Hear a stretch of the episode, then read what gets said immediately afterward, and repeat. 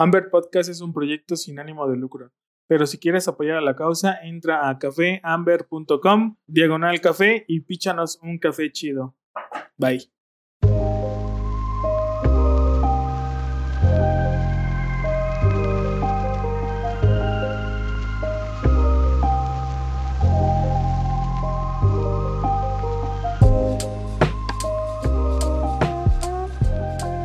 Hola, ¿qué tal?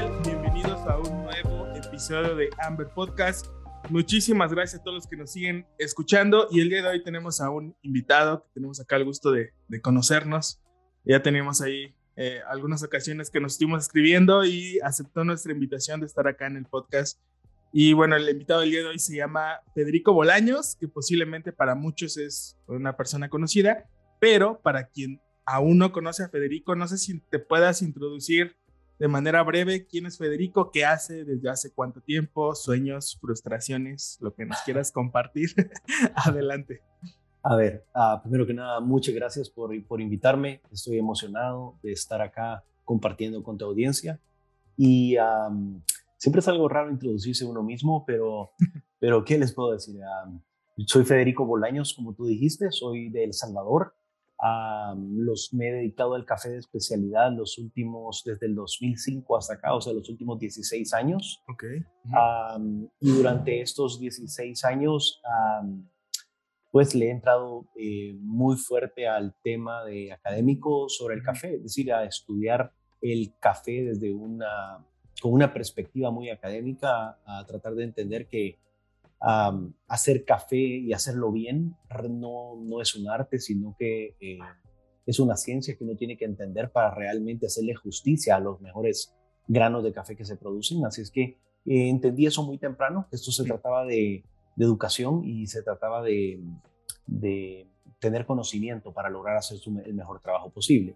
Uh, eso me llevó a mí a, a meterme también en el tema de competencias de café eh, y he estado involucrado en, como coach de baristas desde el 2008 hasta acá, eh, tanto de baristas nacionales de El Salvador como de baristas alrededor del mundo y durante entre la, como experiencia en, esa trayectoria eh, he tenido la bendición de, de haber podido hacer dos campeones mundiales de barismo. Eh, uno, el primer barista uh, campeón mundial de un país eh, netamente productor de café como El Salvador, y la actual campeona del mundo, eh, perdón, ese, ese, ese, barista que menciono es del Salvador, uh -huh. Alejandro Méndez, y la actual campeona mundial, que fue la segunda mujer en ganar el campeonato mundial de baristas, uh, que es Yu Young, que es de Corea del Sur.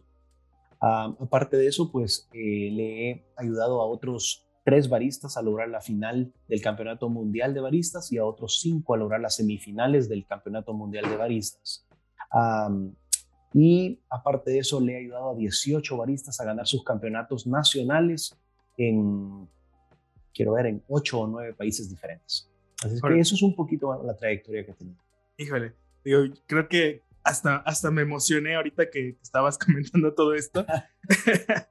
eh, nosotros, ¿cómo, ¿cómo llegamos a, a, escuchar de Federico? Nosotros tenemos eh, relativamente unos tres años que, que, entramos al tema del café de especialidad y hace, no sé, un par de meses, unos seis, ocho meses, eh, conocimos, bueno, nos recomendaron eh, buscar a Federico Bolaños.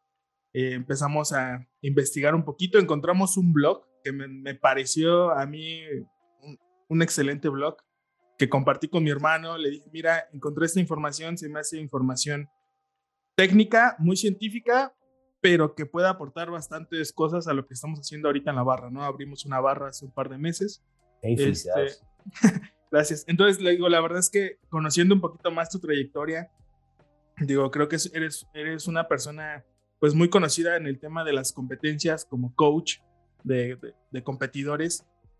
Y me llama mucho la atención esa parte, pero antes de entrar a esa parte, me gustaría igual que nos puedas comentar un poquito esta parte del, de este Alejandro Méndez. Eh, digo, mm. creo que, si no me equivoco, fue un parteaguas posiblemente para quizá la cultura del café en El Salvador. Eh, antes de esto, me, creo que comentabas que no había competencias en El Salvador, pero que era tu intención, ¿no? Estar compitiendo. No sé en qué fecha empezaron las competencias. No sé si nos puedas comentar un poquito alrededor de ese evento. Claro que sí. Ah, mira, las la primera competencia de baristas en El Salvador se desarrolló en el 2008. Ah, ya para este entonces ya habían, ah, ya, ya habían ocho, creo, competencias mundiales para cuando El Salvador se sumó a tener su primer campeonato nacional y tuve, como te digo, la suerte de iniciar todo el tema de, las competencias en mi país. En esa primera competencia, yo, bueno, mi sueño siempre fue ser yo eh, un campeón mundial, yo mismo, como barista. Ah, así es que yo me, me enrolé eh, para competir eh, y al mismo tiempo se sumaron otros dos baristas de, nuestra, de mi cafetería a los cuales eh, no solo me entrené yo, sino que entrené a esos dos baristas. Y, para, para suerte, o para bien o para mal, quedamos en primero, segundo y tercer lugar de esa primera competencia nacional. Yo quedé en el, en el tercer lugar en esa competencia nacional, o sea, me ganaron mis, las dos personas que yo entrené. Y la verdad que estuvo muy bien porque me di cuenta desde esa vez que yo disfruté más el proceso de, guiarlos y entrenarlos que de estar en el escenario. Estar en el escenario y, estar como de, gladiador en la arena es para una personalidad, para personas con una personalidad muy, muy específica, que les gusta muchísimo, que son eh, la, tener la atención en sí mismos, que son más extrovertidos que introvertidos. Y yo soy al revés, yo soy un poco más introvertido. entonces, desde ese entonces, eh, para mí fue bien claro que de, mi sueño de ser el, llegar a ser algún día un campeón mundial y se iba a tener que dar como, como yo como coach haciendo a alguien de mi equipo a, realizar ese sueño. Así es que eso me lleva a mí a, Alejandro Méndez.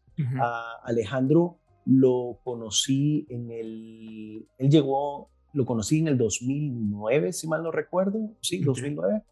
Ah, un año después de que habían empezado las, o dos años después de que habían empezado las competencias en El Salvador.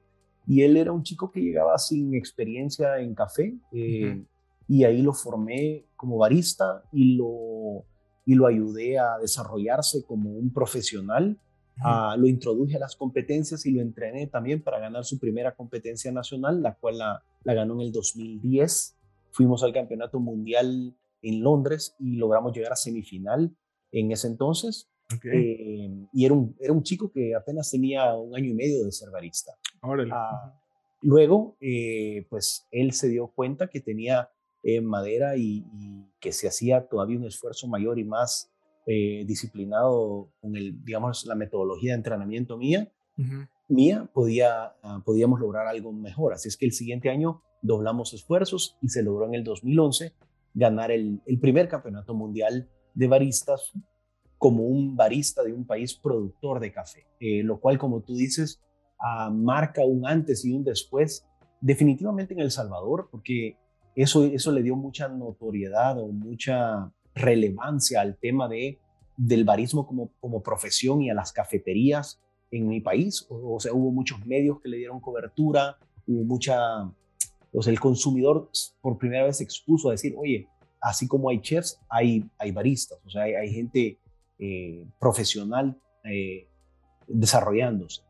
Y ah, creo yo que más allá de que en El Salvador esto ayudó a impulsar el consumo de café de especialidad y tuvieron un mayor respeto hacia, hacia la carrera de baristas, creo que también fue un parteaguas en cierta manera para toda Latinoamérica, porque eh, Latinoamérica siempre había sido visto como, como, como los países que no lo hacían bien en las competencias los baristas no, eran muy respetados y casi siempre quedaban en los puestos últimos en las competencias mundiales. Y a partir que un país productor, en este caso El Salvador, lo logró, ah, creo que cambió la mentalidad de muchos baristas de Latinoamérica en decir, oye, sí se puede. Eh, si El Salvador lo pudo hacer, lo podemos hacer nosotros. Y los jueces y la competencia mundial también empezó a prestarle atención eh, a, todos los baristas de Latinoamérica también. Empezó a decir, oye, si saben hacer café, ya aprendieron, esta gente está evolucionando, se está desarrollando rápido y, y, encima de todo, esta gente vive donde se produce el café. Entonces, ah, tienen más facilidad a aprender de una manera más eh, íntima sobre el café que, que haciéndolo solo sobre libros, como les toca a muchos eh, países, eh, baristas de países, digamos, consumidores. Ok. Así oh, ah, sí, muchas gracias. Ah, ahorita me, me, salió una pregunta que, que platicábamos ah, hace un par de meses con un, con un barista aquí en México y quiero hacerte la misma pregunta. El, el, ser barista en una competencia vamos a llamarle internacional o inclusive nacional en algún, cualquier otro país, hay, hay una ventaja el ser de un país productor de café. ¿Existe algún tipo de ventaja? Sí, no, porque dentro de la experiencia que has tenido. Digo, ahorita hablando de este tema, ¿no? Bien, la pregunta es excelente ah, y creo que tiene un gran mensaje la, pregunta que haces. Lo que, lo que, sucede es que la respuesta tal vez va a ser diferente a lo que, a lo que te imaginas que te diría. Ah, yo te diría sí, es una grandísima ventaja. Eh, es una ventaja que es una bendición tener, estar en un país que produce café y ser un barista eh, colocado en esas condiciones. El problema es que no lo aprovechamos. Eh, esa ventaja está ahí, pero desaprovechada. No sé si me voy a entender. Sí, claro. Entonces, yo sé de muchos baristas que están en origen, pero a lo mejor algunos visitan una finca de vez en cuando, hay otros que muy, pero muy pocas veces, eh, y otros que cuando lo hacen ah, van a tomarse fotos o van a a lo mejor a, ocuparlo como un paseo en lugar de aprovechar que tienen esa cantidad de, información que les puede dar la madre naturaleza y tienen a un productor que lo pueden exprimir de conocimiento técnico eh, de, una, de una disciplina muy particular que es producir algo. entonces, eh, creo yo en ese sentido, si no lo aprovechas, tú puedes tener ahí el, campo de fútbol, pero si tú no sales a la cancha, si tú no sales a entrenar y, puedes que tengas ahí el, campo a la par de tu casa, de nada te va a servir. Entonces, eso es creo yo que parte del, de, la respuesta que, como lo veo. Sí, sí, claro. De hecho, digo, platicando con este, este barista, eh, digo, él tiene otra perspectiva, eh, hablando un poquito de que actualmente, pues muchos de los competidores eh, visitan, visitan orígenes, visitan... Pero sí tienes toda la razón, ¿no? O sea, quienes están en el origen, que tienen posiblemente cafetales a una hora o menos de una hora, ¿no? Muchos viven mm. muy cerca de esas, de esas fincas de café pues se desaprovecha, ¿no? Cuando pudieran estar transfiriendo ese tipo de conocimiento que creo yo que es muy importante, ¿no? Y me gustaría también ahí eh, agregar una pregunta más que escuché, no recuerdo con quién estás platicando, me parece que con Kim, es, y creo que ya lo habías mencionado ahí en, otras entrevistas, eh, la parte que la competencia no es una competencia individual, sino es una competencia en equipo, ¿no? En donde está, obviamente, pues la parte que todos vemos, pues es el barista, ¿no? Pero alrededor, detrás, quiénes están. No sé si nos puedas ahí hablar un poquito de este equipo, quién lo representa, quiénes son, ahora sí que quién está detrás de bambalinas y cuál es como su función. Claro, ah, sí, definitivamente que el, tema de las competencias de baristas puede ser un poco engañosa en que pues el superhéroe es el barista, pero esto mm, no, se pudiera lograr nadie ser un campeón ah, barista sin la ayuda de un equipo que lo, que lo rodee. Ah, de hecho, yo desconozco si se puede o desconozco de alguien que lo haya hecho sin la ayuda de, de alguien más. Y cuanto mejor sea ese equipo que cuente el barista, ah, me refiero que sea de, de, su lugar de trabajo, que tenga un tostador, el productor, su familia, sus amigos, que sea, o sea, completo el equipo. con, el cual, con el que vaya, pues mejor va a ser el resultado. Yo, yo esto lo veo un poco como con el caso del tenis a lo mejor tú ves que está Rafael Nadal y Rafael Nadal tiene grandes resultados a nivel individual, pero en realidad tiene todo un equipo detrás de él que tú no ves, empezando por un coach, un coach que le ha enseñado una, pues, una metodología, una filosofía de vida para entrenarse y, seguramente tiene masajistas, tiene terapistas deportivos, tiene y un sinfín de gente, familia, amigos y todo que le dan un apoyo fundamental para poder hacer y rendir de la manera que estos atletas rinden. Así que lo mismo aplica, creo yo, en el tema de competencias de baristas. Ok, perfecto, sí.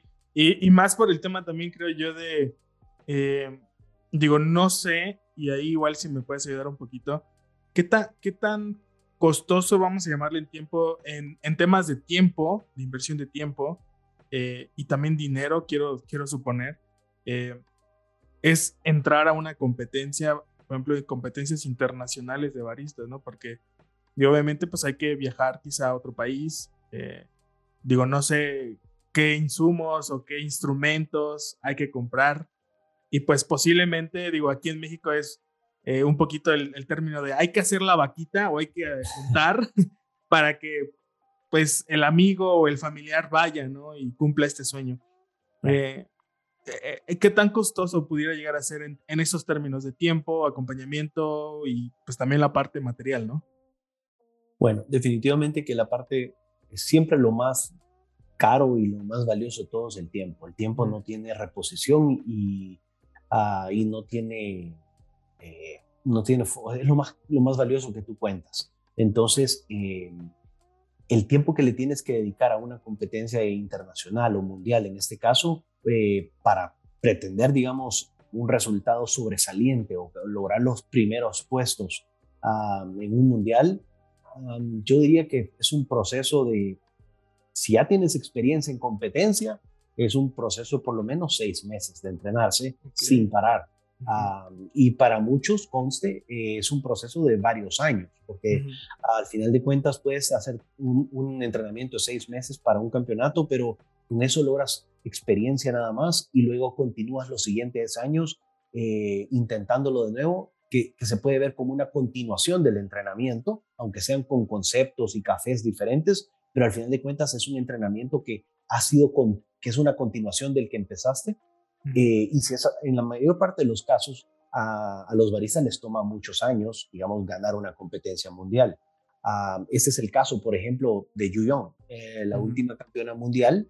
Ella trabajó conmigo en, en, competencias desde el 2013 hasta el 2019. O sea, ella pasó entrenando, sí, bueno, un año no entrenó, que e, ella se quiso dar un año sabático porque estaba un poco ah, saturada de entrenarse, pero cinco años nos tardó lograr que ella quedara campeona mundial. Y durante esos cinco años pasamos entrenando meses de meses eh, para ganar primero el campeonato local, o sea, el campeonato nacional de Corea, y luego para avanzar a un puesto importante en un mundial y después regresar el siguiente año para lograr ganarlo. Entonces, el tiempo, no esperen milagros de, la noche a la mañana. Eso cuando se da es porque seguramente eh, hay un barista con mucha experiencia y un coach que tiene todavía más aún y se juntan esas dos cosas, entonces parece que se dan las cosas como bastante, mm, más rápido de lo normal. Y en términos de inversión, yo te diría que quizás es difícil ponerle un, cifras a algo así, porque no hay, una, no hay una receta ni una cifra, digamos, clave o mágica que haga, que haga la sopa. Es decir, no, no es necesario invertir grandes cantidades de dinero, pero sí es cierto que una competencia de baristas va a requerir una inversión. Yo creo que la creatividad, eh, si sos realmente creativo, puedes hacer con menos puedes hacer más eh, y no siempre gana el que ha invertido en las máquinas, las tecnologías más caras, más avanzadas o en el menaje más, más fino que hay, sino que lo, el que gana realmente es el que sabe aprovechar el café que lleva y para aprovecharlo obviamente necesitas conocimiento para saber qué hacer con el café. así es que un ejemplo de esto, por ejemplo, se me ocurre es Agnieszka, que fue la primera mujer en ganar el campeonato mundial, si tú ves la presentación de ella, seguramente tiene inversión, pero en, relación a otras presentaciones es una inversión que no fue más basada en servicio, y fue más conceptual en servicios, no, no, tuvo grandes tecnologías y aún así quedó campeona mundial. Entonces, yo creo que eso, no sé si te explica un poco mi...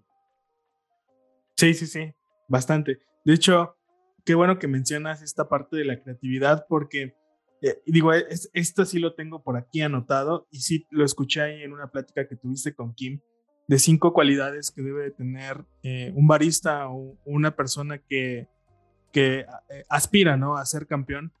y me llamó muchísimo la atención, tío. Las, las anoté porque dije, wow, o sea, creo que estas cinco cualidades eh, sí son como muy elementales, ¿no? Y ahorita esta más, esta, vamos a llamar esta sexta, que vamos, pudiéramos llamar creatividad, este, mm, cierra como un poquito ese círculo y me gustaría mencionarlas, Por favor. que es humildad, eh, que Así, es la. La primera que, que mencionas, me llamó muchísimo la atención. En la segunda, corazón, que tenga, creo que mencionabas como inten- intenciones o pasiones Nobles, nobles, exacto, por encima de la misma persona, ¿no? Eh, disciplina, hablas un poquito de perfeccionismo en algunas, en algunas partes, este, una personalidad extrovertida Mm. Y la parte académica, ¿no? Que sea un académico del café. A mí me parecieron cualidades que yo creo que pocas veces eh, se ven o, Mm. o se buscan, ¿no? O sea, quizá la emoción de la competencia es, lo voy a hacer bien, me voy a capacitar, voy a practicar, pero estas dos primeras, posiblemente humildad y corazón, eh, no sé, me llama la atención y me gustaría saber por qué, o sea, por qué consideras que son unas, son Pilares. cualidades, pilares. Bueno, la primera, que es, como tú dices, por alguna razón fue la primera que mencioné y sigo creyendo que es la fundamental, es que eh, si, tú, si tú no tienes humildad eh, como barista eh, pa- en una competencia mundial ah, y tú crees que te la sabes más que, lo, más que el resto, te puedo asegurar que te vas a ir a pegar con la pared. Ah, siempre hay cómo aprender eh, todos los días un poco más y cuando llegas a un mundial te das cuenta de lo poco que uno realmente sabe y lo mucho que tiene uno que aprender del resto, inclusive de personas del, que tal vez no han logrado algo importante todavía, pero tal vez tienen una lucha detrás o una historia detrás o, o, algún conocimiento eh, siempre. O sea, la humildad, uno tiene que tener los pies en la tierra. Y yo, por so- aparte de esa parte de, de estar abierto, que al tener un corazón humilde, sos una esponja eh, para aprender, también está el, el tema de que yo, si algo he visto eh, en la mayor parte de los casos, no, no te puedo decir que todos, porque no conozco todos a fondo, es que casi todos los baristas que han quedado campeones son eh, en su generalidad bastante humildes. Eh, ellos no se creen grandezas ni tampoco se proyectan como, como lo que han logrado, sino que son personas sumamente aterrizadas. Así es que eso es parte de lo que les ha ayudado. Y sí te puedo decir que conozco muchos casos, muchos los he visto, eh, de baristas que no les ha ido bien por falta de humildad, porque de- realmente creen que solo van a ir a traer, porque ellos son el mejor de, de alguna cosa, o, y luego regresan con la cola entre las piernas, porque um, les faltó ese, ese- esa, esa parte. Ahora, con el tema corazón, Ujú. Ah, para mí también es fundamental. Eso más tiene que ver por la manera en que, eh, digamos, yo, yo fui creado y la manera en que, que es una filosofía en la que yo creo. Yo, yo creo que ah, si vas a hacer algo, haz- hazlo con un corazón eh, eh, puro, ha- hazlo, hazlo con razones eh, nobles y no solo con el afán de, de ser famoso o con el afán de que eso sea una catapulta profesional hacia, hacia algo económico, ah, sino que, me encanta a mí ver los baristas y generalmente aquellos que les va bien son aquellos que lo están haciendo sea porque ellos se quieren autosuperar, porque ellos quieren ayudar tal vez a, a las personas que les han apoyado en la vida o a sus familias o a sus empleadores, pero siempre hay algo, un condimento de corazón ahí que redondea esa humildad Ujú. eh, y que es un motorcito importante, porque eh, cuando tú haces algo con el corazón es difícil que algo que, que te puedan vencer, ya no es, ya no se trata de una motivación cruda y ni numérica ni, ni superficial, sino que se trata de una motivación eh, que yo creo que en inglés es- es, eh, eh, muchas veces cuaja más algunas frases y es eh, como, como, ¿sabes? Como que se me viene a la mente y disculpa la- las analogías. Dale. ¿Tú recuerdas la, la serie de películas de Rocky Balboa? Sí, sí, sí.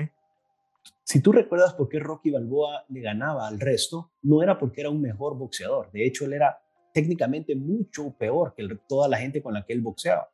Pero le ganaba porque peleaba con el corazón. Y eso es lo que lo hacía diferente. Yo creo que en este caso, no sé cómo encajarlo, pero es algo similar. Ok, perfecto. Sí, no, de hecho, eh, digo, fueron dos cosas que me llamaban muchísimo la atención, eh, bastante, ¿no? Y creo yo que estas cinco cualidades, digo, creo yo que son como un filtro que tú tienes o pudieras tener para las personas que posiblemente llegan pidiendo tu asesoría, ¿no? Aunque es, es fácil, es fácil identificar cuando una persona es humilde o cuando tiene intereses como propios, sí es fácil.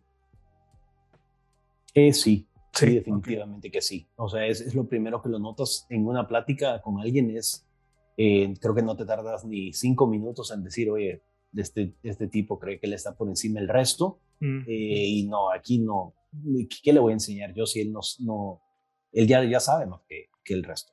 Entonces, eso, o si no, a lo mejor te, pues le conoce su corazón, de qué está hecho, de qué, qué es lo que lo mueve, y si no es eh, cosas nobles y lindas o, una historia inspiradora detrás, creo que también lo notas, que es más superficial. Ok, perfecto. Oye, y es, digo, esas cualidades serían como para baristas que están aspirando a ser campeones, pero ¿qué pasa por la parte de el coach? ¿Qué cualidades debería de tener un coach que quiere entrenar a un barista para convertirse en campeón?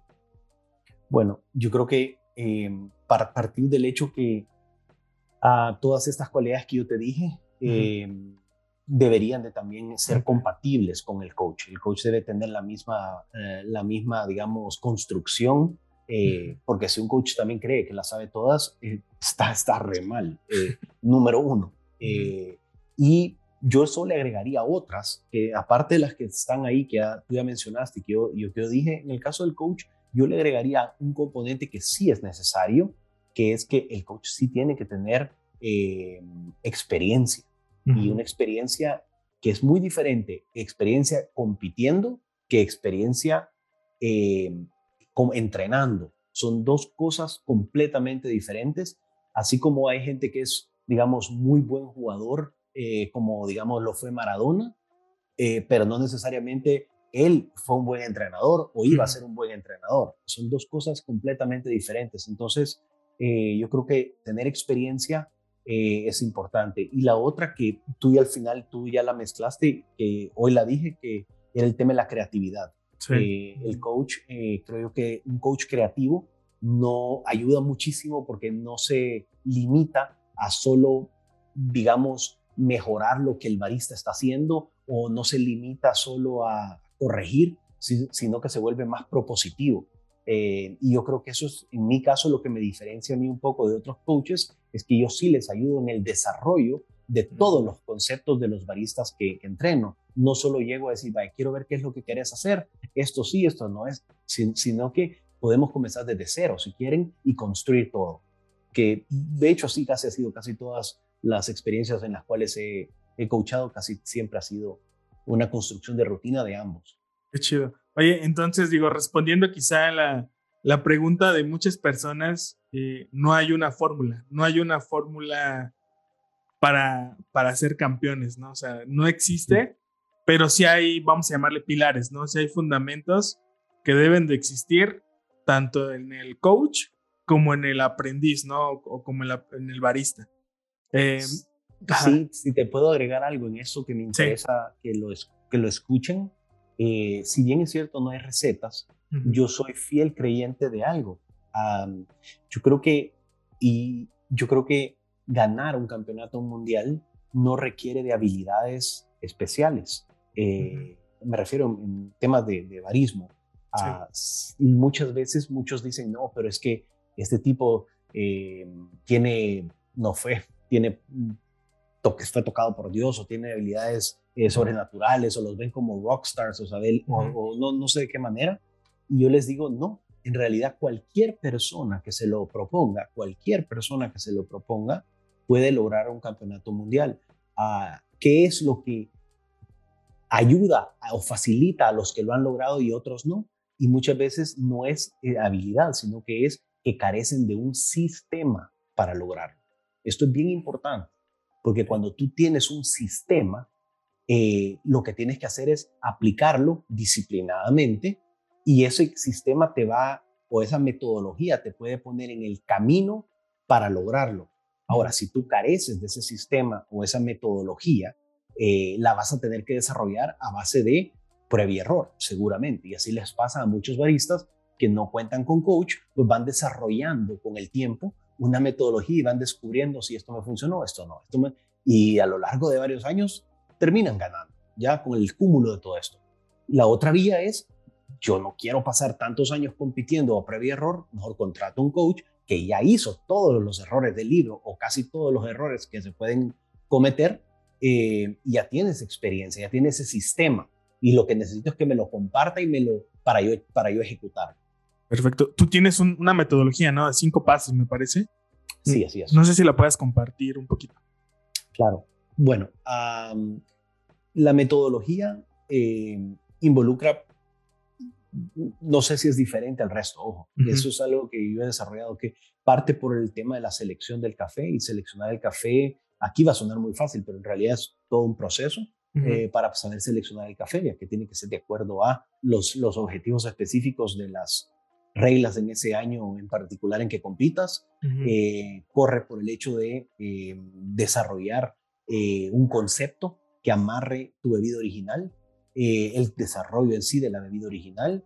Ah, hoy en la leche pues se vuelve casi una bebida original también, la bebida de leche.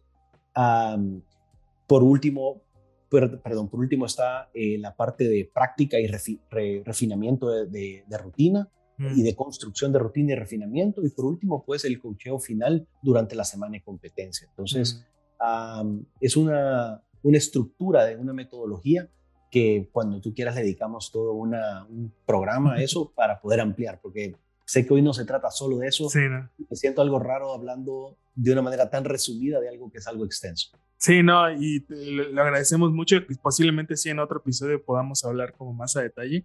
Eh, ¿Tienes ¿Tienes algún libro publicado, algún documento con toda esta información o todavía no? creo que por pues ahí vi que había planes, ¿no? sí, la verdad, la verdad es que yo no le llamaría todavía planes, ah. hoy por hoy todavía es un sueño. Ok. Ah, es porque plan es cuando ya tienes pues un procedimiento, ya vas en el camino hacia eso.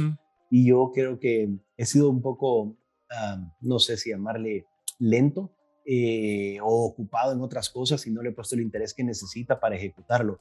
Pero sí me encantaría en algún momento, me lo han pedido en diferentes ocasiones, escribir un poquito respecto al tema de las competencias mundiales y abrir el libro para que sea una fuente abierta al mundo, decir, bueno, yo quiero aplicar lo que él sabe, pero no lo quiero o no, necesariamente lo tengo que contratar a él, sino que puedo leerme el libro y tratar de ejecutarlo yo solo. Así que yo creo que sí es algo que, eventualmente tengo que hacer. Espero que el próximo año eh, me lo proponga y lo, lo, lleve a cabo. Perfecto. Oye, ¿y qué planes tienes como a, vamos a llamarle a un corto plazo? Digo, sé que tienes también un, una marca de tostado que se llama Alquimia. Mm. Este, eh, ¿Cuáles son como tus planes? ¿En qué proyectos andas ahorita? Eh, ¿Vas a seguir como coach? no sé si nos puedas comentar brevemente qué es como tu plan a corto plazo. Claro, yo tengo una tostaduría ah, que se llama Alquimia Coffee en El Salvador. Y hoy por hoy nos dedicamos solo a tostar café para, eh, para otras empresas, o sea, hoteles, más que nada del sector food service, así que hoteles, restaurantes, cafeterías, eh, etcétera, todo ese, todo ese sector, digamos, de, de industria. Y está en, también como sueño, y aquí sí un poco plan, a abrir la primera tienda de Alquimia Coffee pronto. Eh, ahí estamos pues peloteando las posibilidades de la inversión, de cómo hacerlo, ah, pero sí es un, es un proyecto que, que tengo que echar a andar. Ah, el proyecto de echarlo a andar es tanto en El Salvador como, eh, si se puede, en Estados Unidos también, donde hay personas interesadas en, en, en esto. Así es que es un concepto, lo interesante es que es un concepto de cafetería un poco diferente a lo actual, eh, donde vamos a tratar de ser un poco osados o un poco, digamos, eh, vanguardistas en un concepto que no existe todavía y que vamos a proponer. Así es que la ah, idea es hacer una reingeniería de la cafetería o del modelo de cafetería que existe ahorita en el mundo. Ok, entonces para estar pendientes, ¿no? Ahí de, de su Instagram y todo, para ver cuándo publican. Vamos a, vamos a hacer ahí un, una cabuda, como decimos, o, o esas cosas que son como que todos aportan para ver si consigo la plata para echarlo a andar. Una especie de teletón por alquimia. Ándale. Sí, de hecho, fíjate que alguien, alguien hizo, bueno, hay unos españoles, se llaman San Jorge Coffee Roaster. A lo máximo, los amigos de San Jorge, sí, sí, sí. Eh, la verdad es que estuve casi a punto de invertir. Ahí ya ves que sacaron su crowdfunding y todo para la tostaduría. Entonces, pues estaría súper interesante para Alquimia también hacer algo así, ¿no? Definitivamente. Así es que eso en cuanto a, en cuanto a la tostaduría, en cuanto a, digamos, proyectos personales de coaching, de, sí, eh, sigo en el tema del barismo, en el tema de, de coachar. por de pronto, pues todo está un poco detenido por el tema de la pandemia y los viajes mundiales, pero ya empezaron a, a contactarme para retomar el tema tanto para este mundial como para los que vienen del 22. Chido. Órale.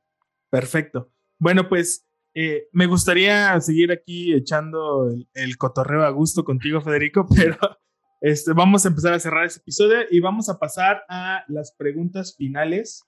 Eh, son preguntas que son concisas. La respuesta puede ser tan breve o tan larga como tú lo decides. Ok, dale. Dispare. Primer pregunta. ¿Cuál es el mejor consejo que te han dado? Eh, híjole.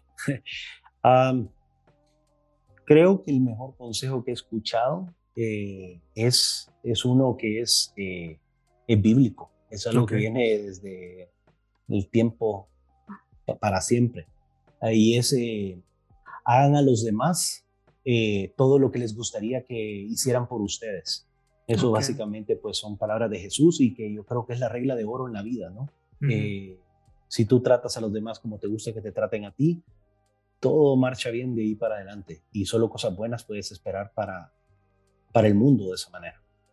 Qué chido, me gusta, me gusta. Va. Siguiente pregunta. Algo que piensas que poca gente sabe de ti y que se sorprendería. eh, esta sí que me está costando. ¿eh? Eh, yo diría quizás que soy tímido. Eh, muchas personas me ven tal vez de repente dando charlas eh, o algún cursos eh, frente a público. Tal vez no lo notan, pero por dentro me estoy muriendo, pero muriendo de, de, la, de la pena. Así es que yo soy muy introvertido y tímido, así es que me cuesta mucho eso. Ok, perfecto. Siguiente escondo bien, escondo bien. bastante, bastante bien. este, Siguiente pregunta. ¿Con quién tomarías una taza de café si pudieras escoger a cualquier persona de este mundo, bueno, de, esta época o de cualquier otra época y por qué? Bueno, esta sí está, eh, para mí es muy fácil. definitivamente con mi papá, eh, que está en el cielo. Y es porque la verdad que él ha sido la persona de la cual más he aprendido en la vida y la cual ha sido el mejor ejemplo que he tenido y la verdad que me, me, gustaría hacerle muchísimas, pero muchísimas preguntas. Eh, me hace falta pedirle muchos consejos sobre la vida. Así es que eh, me gustaría saber su sentir y su pensar sobre muchas cosas. Eh, y hoy por hoy, pues son pláticas que tengo con él, pues sin esa taza de café y no en físico, no en su presencia más que etérea, ¿no? Así es que con él. Perfecto, perfecto. Siguiente pregunta. Libro, película, serie o documental que ha cambiado tu forma de pensar. Bien, libro, acabo de leer un libro ah, recientemente que me, no sé si me cambió la forma de pensar, pero me reafirmó muchísimas cosas. y otro que sí me cambió la forma de pensar. Eh, uno de ellos es el libro, un libro que se llama Hábitos Atómicos de James Clear y el otro es El Poder de la Hora de Eckhart Tolle. Hábitos atómicos, se lo recomiendo a todos. es un libro muy importante porque ah, me reafirmó algo que yo ya venía desde hace tiempo diciendo a los baristas y es que todos podemos lograr grandes cosas. No necesitas grandes talentos para lograrlo. Lo que necesitas es un gran, o sea, un buen sistema para lograrlo. si tú, yo antes creía, por ejemplo, que yo no podía, eh, yo no tenía la fuerza de voluntad que tenían otros para hacer dieta, por darte un ejemplo. Y el libro te demuestra que tú no necesitas gran fuerza de voluntad, ni tampoco el resto tiene más fuerza de voluntad que ti. Lo que pasa es que se han diseñado inconsciente o conscientemente un sistema de vida que les permite em, crear un hábito eh, que los conduce hacia, hacia un, logro específico. Por, y te menciona, te estoy dando un ejemplo de los miles que salen en el libro, pero por ejemplo te dice, eh, usted tiene que eh, comer bien, pero seguramente la fruta la tiene en el refrigerador recondidísimamente escondida dentro del refrigerador. Saque la fruta, póngala al nomás llegar a la cocina, es lo primero que va a encontrar de fruta. No tiene que agacharse ni buscarla dentro del refrigerador. Eso te va a hacer comer fruta más. Ah, si usted tiene que tomar agua, pues ande un termo todo el tiempo. Y así, se te ponen muchos ejemplos de todo tipo, deportivo, profesional, eh, de mental, eh, de salud, etc. Y te das cuenta con muchos ejemplos cómo eh, se han logrado grandes cosas en la vida con pequeños cambios en el sistema de cómo hacemos las cosas. Y eso, eso va 100% atado al tema del barismo, como yo les digo. Ustedes tienen un sistema, pueden lograr cosas importantes. Qué chido. ese sería un libro y el otro es El poder de la hora. Pero creo que tenías otra pregunta. Sí, no, bueno, si nos puedes comentar un poquito más del, poder de la hora, me parece, me parece interesante. Suena, creo que ya lo habían recomendado en alguna otra ocasión, ah, pero ¿por qué cambió tu forma de pensar? Bueno, me cambió mi forma de pensar porque en algún, o sea, me enseñó, digamos, a, vivir el presente, a mm. entender que lo importante que es vivir el ahora, el momento actual, eh, en este preciso segundo. Eh, y básicamente eso me cambió mi vida por completo me enseñó que lo único que existe realmente es, es lo que está sucediendo en este momento. El ayer, primero que nada, ya sucedió. Eh, y segundo, eh, ya no forma parte de tu vida. Y el mañana no ha llegado y cuando llegue va a ser el ahora. En algún momento va a ser el ahora. Entonces, no, puedes, no debes en ningún momento ni ponerte ni dejarte atormentar por las cosas que ya sucedieron, ni preocuparte por las que no han sucedido, sino que te das cuenta que si tú estás viviendo el presente, adquieres un control sobre tu vida, una paz eh, mental eh, de otro nivel y que te permite disfrutar la vida. Eh, esa paz mental te lleva a tener una conciencia más grande sobre las cosas, te hace tener gratitud de la vida, te hace disfrutar el aire que respiras, te hace disfrutar eh, todo lo, lo, que estás tocando en este momento y, darte cuenta que la vida es, que te rodea es una belleza, pero muchas veces no, no, la, no la disfrutamos ni aprovechamos por estar en otras, tratando de vivir eh, de otros tiempos, excepto el ahora. Así es que ese libro. Está súper chido. Perfecto. Bueno, siguiente pregunta. Un aprendizaje que haya marcado tu vida o un evento en particular. Un evento, quizás, porque aprendizaje, creo que este que te acabo de decir de vivir en la hora tendría que ser eh, un aprendizaje que me cambió la vida. Un evento que marcó mi vida definitivamente que el nacimiento de mis hijos. Eh, creo que ha sido el evento más, más grande eh, que he tenido yo que me marcó eh, y me hizo pues, darme cuenta que ah, lo importante y lo, la gran responsabilidad que existe y que uno adquiere y un amor, eh, se da cuenta uno que uno tiene un amor más profundo de lo que uno cree que es capaz de tener. Eh, así es que verlos nacer a mis hijos ha sido el evento más, grande. Qué chido, va. Y última pregunta, que más que pregunta es recomendaciones de colegas o proyectos que actualmente tú sigues y que te inspiran a hacer lo que sigues, lo que estás haciendo? Bueno, eh, quizás uno en particular que creo yo que vale la pena, eh, porque no todo el mundo lo, lo, sigue y es, es profundo y es, es valiosísimo. Ah, yo les recomiendo que, que lean y sigan a Jonathan Gagne.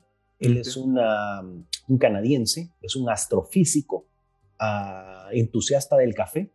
Su, su, sitio web se llama Ad Astra Coffee y él escribe muchísimo, aunque su profesión obviamente, y él se dedica a un tema científico, pues la, la astrofísica, eh, él, es un entusiasta del café y recientemente acaba de lanzar un libro, que es un compendio de muchos de sus escritos, y se llama La física, eh, la física del café o The Physics of, of Filter Coffee, que se lo recomiendo. Eh, sí, no es una lectura fácil, es, eh, es un poco de repente grueso, digamos, lo que escribe. y muchas veces tienes, por lo menos yo, que no soy un científico ni, pretendo serlo, me, muchas veces tengo que leerlo cinco veces el mismo párrafo para decir, oye, este tipo, o sea, es de otro nivel.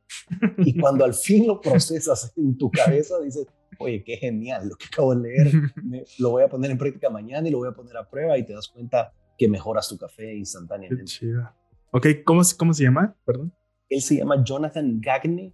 Gagne, ok. Gagne es canadiense astrofísico. Perfecto. Y su sitio web se llama Astra Coffee, que significa hacia las estrellas, café hacia las estrellas. Ah, qué chido. Va. Excelente. Bueno, pues eh, antes de terminar, eh, agradecer tu tiempo, Federico. Gracias por la oportunidad que nos das de, tenerte por acá en el podcast. Y bueno, creo que pues a, toda la bandita que nos escucha, que eh, muchos se están preparando para las siguientes competencias o que ya llevan mucho tiempo tratando, ¿no? Tengo, tenemos un amigo que este, me parece que es su cuarta vez eh, que está intentando ahí subirse al, al podium. este, entonces, digo, creo que este episodio, eh, creo yo que tienen mucha carnita de lo que nos acabas de compartir. Esta parte de la metodología y de los sistemas me parece algo, algo súper chido para todos aquellos que aspiran a tener eh, o, crecer ¿no? en esta parte del profesión, de la profesión del barismo. Pero eh, no sé si tú tengas algo más o algo adicional que quieras agregar antes de que terminemos. Sí, definitivamente que sí. Gracias por la oportunidad que me das. yo quisiera agregar que yo le tengo un cariño muy especial a México. Eh, tengo muchos amigos baristas y profesionales del café en México y creo que México tiene un potencial gigantesco, no digo gigantesco a nivel mundial eh, con las cosas que puede lograr. Creo que tiene la materia prima más importante, que es la materia, o sea, el humano. Eh, ustedes tienen un recurso humano importantísimo, gente súper buena, hay gente académica, hay gente muy, muy eh, profunda en el tema y, gente de muy buen corazón. Entonces, ah, me encantaría que México pues ah, logre colocarse en el puesto que merece y, México es está en, obviamente, que en mis sueños ver que lo logre. De hecho, uno de mis mejores amigos en café, que es Fabricio, pues es un mm. segundo lugar a nivel mundial. Y así, pues también hay otros grandes eh, que han logrado cosas importantes, pero han estado tan cerquita que ya pronto espero que podamos ver a México eh, estar en la cima. Va, qué chido. Excelente.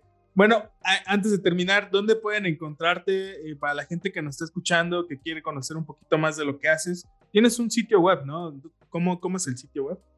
Sí, sí, sí. El sitio web es Federico BP, B de Borbón, P de Pacamara, com.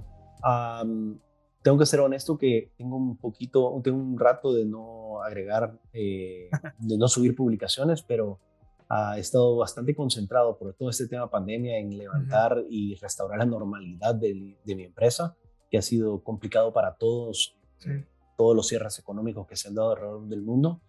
Ah, pero ya pronto pues estoy retomando eso y por de pronto sí hay entradas como las que tú mencionabas, publicaciones que pueden ser de mucha utilidad. Trato de escribir hasta donde yo entiendo, pero con un lenguaje eh, lo más amigable posible para que la, cualquier persona que, que quiera mejorar su café lo pueda hacer. Sí, y se agradece, la verdad se agradece bastante. Gracias a este, ti. Y eh, en redes sociales te encuentran en Instagram, ¿cómo estás en Instagram? En Instagram igual, eh, como arroba Federico BP. BP. Así ah, es que básicamente me muevo casi solo en Instagram, Facebook no lo, casi no lo ocupo, así es que por ahí ah, me pueden buscar, por ahí me pueden escribir y contactar eh, y seguir y encantado hacer, hacer amistad. Perfecto. Bueno, pues eh, a toda la bandita que nos estuvo escuchando el día de hoy, muchísimas gracias. Y Federico, gracias nuevamente. Espero que no sea ni la primera ni la última. Acá está tu casa cuando gustes. Y un abrazo a todos. gracias igualmente. Y pues nos vemos en el siguiente episodio. Bye bye. Chao, chao. Listo.